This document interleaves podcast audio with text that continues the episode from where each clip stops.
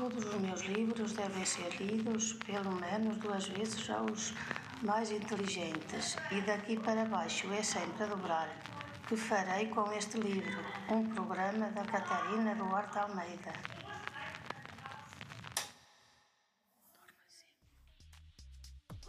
Espaço Bicicleta. GAF Bike Lab.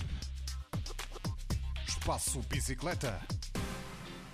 A Escola Secundária da Gafenha Nazaré dispõe agora de um espaço, GAF Bike Lab, que além de outros propósitos, o arranjo das bicicletas dos alunos. No entanto, este projeto tem também como finalidade não só fazer com que os alunos aprendam a arranjar as suas bicicletas, mas também contribuir para aumentar a segurança de quem as utiliza. Boas bikes, boa estabilidade, bons travões e boa iluminação são essenciais. Ser visto é importante para quem ande na via pública e nós pretendemos aumentar a segurança de quem anda na rua. A oficina tem tido bastante sucesso. Desde furos, arranjar travões e desempenar rodas, tem sido feito um pouco de tudo.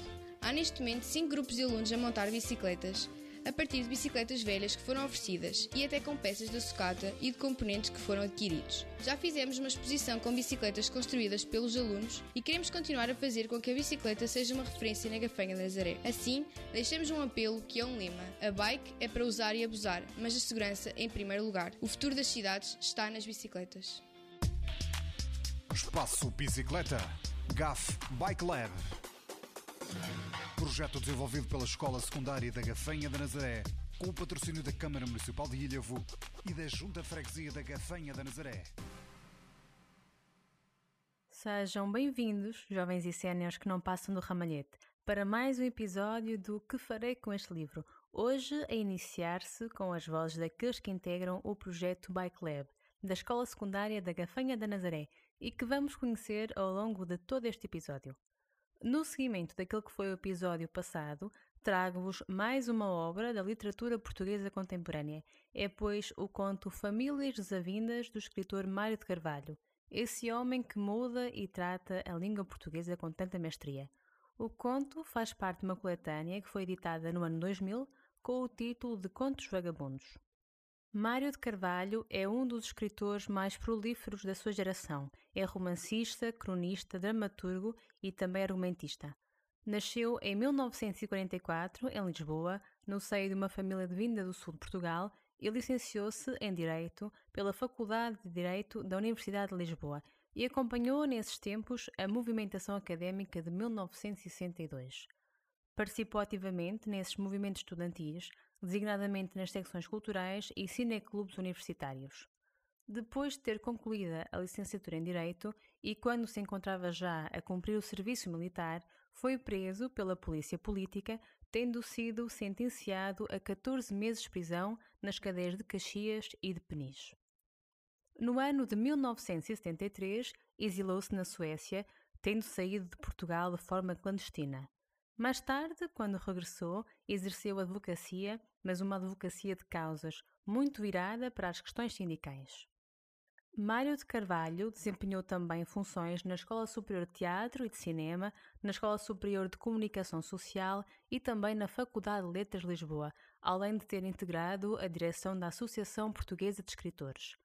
As obras publicadas por este autor vão desde coletâneas de contos a romances, passando por peças de teatro, novelas e também guiões para cinema.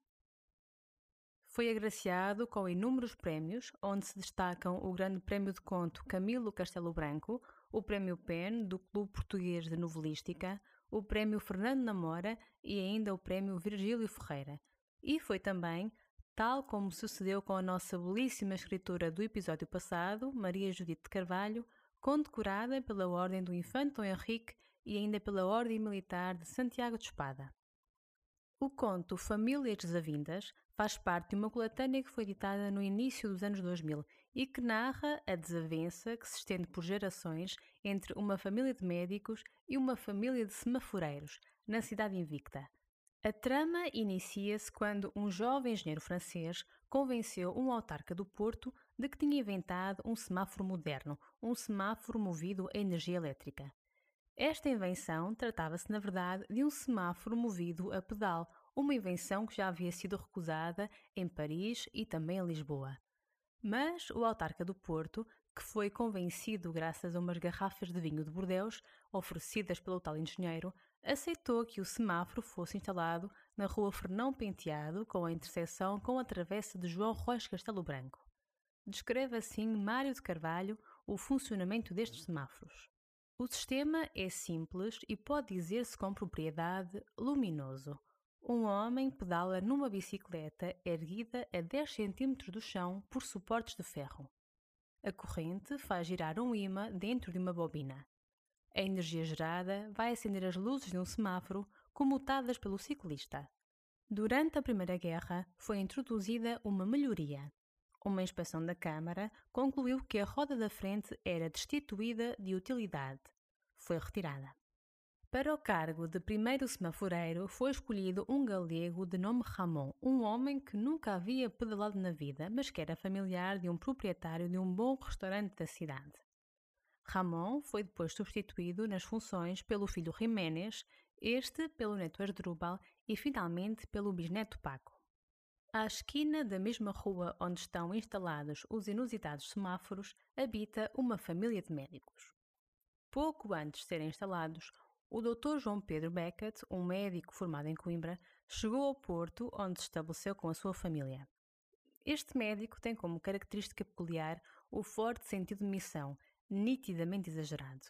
O médico percorria as ruas perguntando a quem passava se estavam doentes, se precisavam de ajuda, oferecendo-lhes uma cura. Nesta sua busca pelos doentes, o médico acabava por atravessar várias vezes a rua onde foi instalado o tal semáforo movido a pedais. Quando Ramon, o tal primeiro semaforeiro, começou a dar ao pedal, começou também a impedir a livre travessia do médico, que se achou ofendido com a ousadia do galego. E assim começa um desaforo, um ódio entre o médico e o semaforeiro que se irá estender pelas gerações futuras. A última das gerações dos médicos traz o Dr. Paulo e a dos semaforeiros Paco para a narrativa. O Dr. Paulo é um médico muito explicativo que faz adormecer os seus pacientes com as suas palestras. De cada vez que passa por Paco, que pedala nos semáforos, lança-lhe sempre uma injúria, como é tradição. Acontece que um dia um ladrão fugitivo acaba por derrubar Paco e deixa-o estatelado no chão, gravemente ferido. O Dr. Paulo, que passava nesse instante, largou o ódio geracional e correu a ajudar o semaforeiro. O conto termina com o Dr. Paulo, de bata branca, cheio de remorsos, a dar ao pedal, enquanto o Paco se não restabelece. Espaço Bicicleta. A bicicleta deve fazer parte das políticas de mobilidade de uma cidade. Trata-se de um meio de transporte barato, que é também uma forma mais saudável de mobilidade e também uma melhoria do meio ambiente da cidade e de quem vive nela. Dados recentes indicam ser a cidade da Gafanha da Nazaré a que mais utiliza a bicicleta em Portugal nos percursos casa-trabalho e casa-escola, cerca de 1.200 deslocações por dia, pelo que devemos ter orgulho deste feito e fazer ainda melhor. Para melhorar a qualidade deste transporte na nossa terra, precisamos de melhores espaços onde possamos ter prazer em usufruir deste meio, de melhores vias e de fazer da bicicleta um meio com que nos identifiquemos no meio urbano, um símbolo até da integridade da cidade. A bicicleta deve fazer não só parte da vida das pessoas, mas também da vida na cidade. Um plano cicloviário é fundamental para trazer uma política pró-bicicleta para a Gafanha da Nazaré. Precisamos de um bom plano para melhorar a qualidade para a população das cidades, que ofereça conforto e segurança para ciclistas e pedestres, além de fazer com que haja uma mudança cultural relativa ao modo de como usamos o espaço urbano, tornando-o mais humano e sustentável. A bicicleta representa a reconquista do espaço da cidade para as pessoas.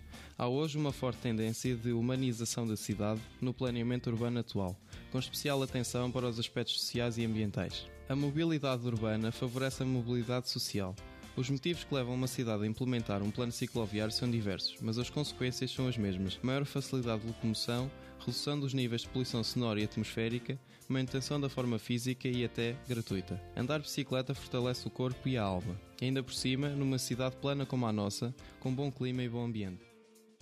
Um conto curto com uma estrutura simples, mas carregado de simbologia. A estrutura da sequência narrativa pode ser analisada de formas distintas. Podemos estruturar o conto em três momentos simples: a situação inicial, o enredo e a situação final, ou em introdução, desenvolvimento e conclusão, ou ainda, e de uma forma muito mais completa, situação inicial, enredo e situação final, em que o enredo se desdobra em vários níveis: a complicação, as ações descritas e, por fim, a resolução. A situação inicial é a descrição da invenção absurda do engenheiro francês, a sua aceitação pelo autarca da Invicta e, claro, a posterior instalação dos semáforos. A interação entre estes dois personagens, o inventor e o presidente da Câmara, vai ser o primeiro momento de comicidade extraído do cotidiano. Mário de Carvalho vai fazer isto recorrentemente ao longo do texto. Através da ironia, do sarcasmo, de episódios cômicos, vai criticando alguns aspectos menos positivos da sociedade, alguns vícios sociais. Em primeiro, temos uma invenção que é absurda, que é rejeitada várias vezes até chegar ao autarca do Porto, que só a aceita porque lhe são oferecidas umas garrafas de bordeus. Ora, aqui está um certo deslumbramento que ainda hoje se mantém por tudo o que é importado, por tudo o que vem do estrangeiro. Parece que tudo o que vem de fora é que é excelência. E claro, temos também um retrato de corrupção e de facilitismo. No desenvolvimento da trama, Mário de Carvalho vai introduzir as personagens de duas famílias distintas cuja desavença vai constituir o conflito do conto. Para operar o semáforo, vai ser escolhido Ramon, um galego que era familiar de um proprietário de um bom restaurante. Ramon nunca havia pedalado na vida, mas parece que o facto de ser aparentado deste proprietário era suficiente. Cá está, mais uma vez, o facilitismo, a atribuição de cargos públicos de forma duvidosa ou as cunhas que continuam a pulular por esse país fora. Ramon torna-se assim o primeiro semaforeiro, que é descrito no conto como um homem esforçado, empenhado, que desempenha esta função com zelo e com orgulho. É esta personagem que vai iniciar a desavença geracional que é desenvolvida ao longo do conto. Na esquina da rua onde o engenho foi instalado, assentou consultório o Dr. João Pedro Beckett, um médico vindo de Coimbra. Este Dr. Beckett, apesar da boa fama, tinha um espírito de missão muito forte, mas também algo turpado. Passava os dias a correr a rua em busca de doentes que pudesse ajudar, e foi neste calcorrear frenético de ruas que o médico e o semaforeiro se desentenderam isto porque o médico achava que ninguém tinha o direito de lhe dizer quando podia ou não atravessar a rua. Ramon sentiu-se ofendido com as palavras do médico e a partir desse dia começa a dificultar-lhe a passagem. Inicia-se assim a inimizade entre médicos e semaforeiros. A Ramon, que pertence à geração da Primeira Grande Guerra, vai suceder Jiménez, o filho, e ao Dr. Pedro Beckett sucede o filho João, que é médico também. E a desavença continua. O Dr. João agora encadeia Jiménez com um espelho colorido para que ele se desconcentre. Este Dr. João é um médico bem diferente do pai. É muito modesto e aconselha sempre os seus pacientes a procurarem uma segunda opinião, já que o seu diagnóstico deve estar errado, provavelmente. E depois deste Dr. João e de Jiménez, chega a terceira geração com o Dr. Paulo e Asdrúbal, que quase chegam a vias de facto. O Dr. Paulo e Asdrubal trocavam insultos, tal como os anteriores, mas desta vez Asdrubal chegou mesmo a levantar a mão ao médico, que se afastou encurvado. Este médico, este Dr. Paulo, é um médico que adormece os seus doentes com as explicações demoradas que lhes dá sobre as maletas, e os colegas de profissão acham até que ele pratica a terapia do sono. Para além de insultar pessoalmente o semaforeiro, o Dr. Paulo pedia também aos doentes que o fizessem sempre que passassem por Asdrubal por Asdrúbal e por Paco, o filho que veio substituir Asdrúbal. Os insultos que lançam aos semaforeiros revestem também outra crítica social. Retrata um certo preconceito para os que são de fora, com os estrangeiros, mesmo que muitas das vezes sejam já filhos ou netos dos imigrantes originais, como aqui era o caso. São, portanto, quatro os semaforeiros desta narrativa: Ramon, o primeiro, seguido de Jiménez, Asdrúbal e Paco. Enquanto que os médicos têm no conto descrições mais detalhadas sobre as personalidades de cada um, os semaforeiros surgem mais como uma espécie de personagem coletiva. Uma personagem que é zelosa, que exerce a sua profissão com amor e orgulho, ainda que socialmente a profissão não tenha grande importância.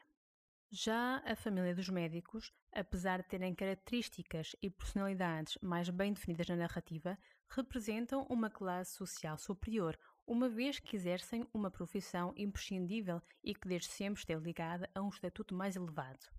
No entanto, apesar deste estatuto, também revelam os seus defeitos. Ou são prepotentes ou jovianos, como é o caso do Dr. Pedro Beckett, ou muito inseguros, no caso do filho João, ou ainda apenas se revelam conhecedores da teoria, como é o caso do último médico, Paulo. O desenlace do conto dá-se quando Paco, o semaforeiro da quarta geração, fica ferido por conta de um ladrão que está em fuga. Nessa altura, passava na rua o Dr. Paulo, que já se preparava para insultar, como era habitual, o semaforeiro, quando se deu este acidente. E nesse momento revela-se a personagem mais humana da família dos médicos quando corre para ajudar Paco, o semaforeiro caído. O conto, já sabemos, vai encerrar com o Dr. Paulo a manobrar os semáforos, cheio de remorsos, esperando que Paco volte. Este episódio final é o contraste entre os restantes que são descritos ao longo da narrativa e que representa o fim da desavença entre médicos e semaforeiros. Não deixa de ser uma situação irónica, o acidente e a troca de lugares, mas encerra uma questão moral, a de que as classes mais baixas e mais altas da sociedade podem conviver e ajudar-se mutuamente. O que existe também ao longo deste texto de Mário de Carvalho é uma série de marcos históricos que se vão dissimulando na história das duas famílias. Os marcos históricos têm duas grandes funções: trazer para o conto alguma verosimilhança e também assinalar a passagem do tempo. O primeiro deles, que é mascarado na instalação do semáforo, é o grande progresso científico que se deu no final do século XIX e que se prolongou pelo século XX. Este avanço tecnológico, graças a invenções como a lâmpada, o telefone ou o automóvel, permitiram o aumento da qualidade de vida e também o aparecimento de novas profissões. Depois, ainda que mais subtilmente, são mencionadas também as duas grandes guerras e a Revolução de Abril. A Primeira e a Segunda Guerra Mundial simbolizam os grandes conflitos à escala mundial, assim como marcos históricos de mudança. A desavença entre os médicos e os semaforeiros é também o conflito, embora em escala menor e efetivamente irónica. A Revolução dos Escravos é a outra data histórica que é referida no conto e que aqui tem mais importância. As gerações de semaforeiros depois do 25 de Abril são Asdrúbal e Paco e a dos médicos o Dr. Paulo. E é entre este médico e Asdrúbal que as coisas chegam quase a vias facto, mas é com o mesmo médico e com Paco que o conflito se vai resolver. A Revolução dos Escravos surge também neste conto como uma data que assinala um novo recomeço, com novas ideologias e mudanças na sociedade. Se por um lado existem todas estas mudanças cronológicas, por outro há uma coisa que não muda, que é a profissão das personagens. Todos os filhos dos semaforeiros vêm a ser semaforeiros e todos os filhos dos médicos vêm a ser médicos. Este manter da mesma profissão é o símbolo do conservadorismo português que teima em manter-se, mesmo com o avançar dos anos. O que Mário de Carvalho faz neste conto é, em jeito de resumo, contar uma desavença entre duas famílias para criticar certos vícios e certos defeitos da sociedade portuguesa, mas sempre com muita ironia e sarcasmo, como é habitual na sua escrita. Este episódio de Famílias Desavindas fica por aqui. Um especial obrigada à Escola Secundária da Gafanha da Nazaré e ao professor António Rodrigues, que é o coordenador do projeto GAF Bike Lab. Podem seguir o projeto através das suas redes sociais, para as quais deixarei a ligação. E claro, muito grata a quem continua a ouvir. Eu estarei de volta na próxima semana com mais uma obra para mais um programa para jovens e séniores que não passam do ramalhete.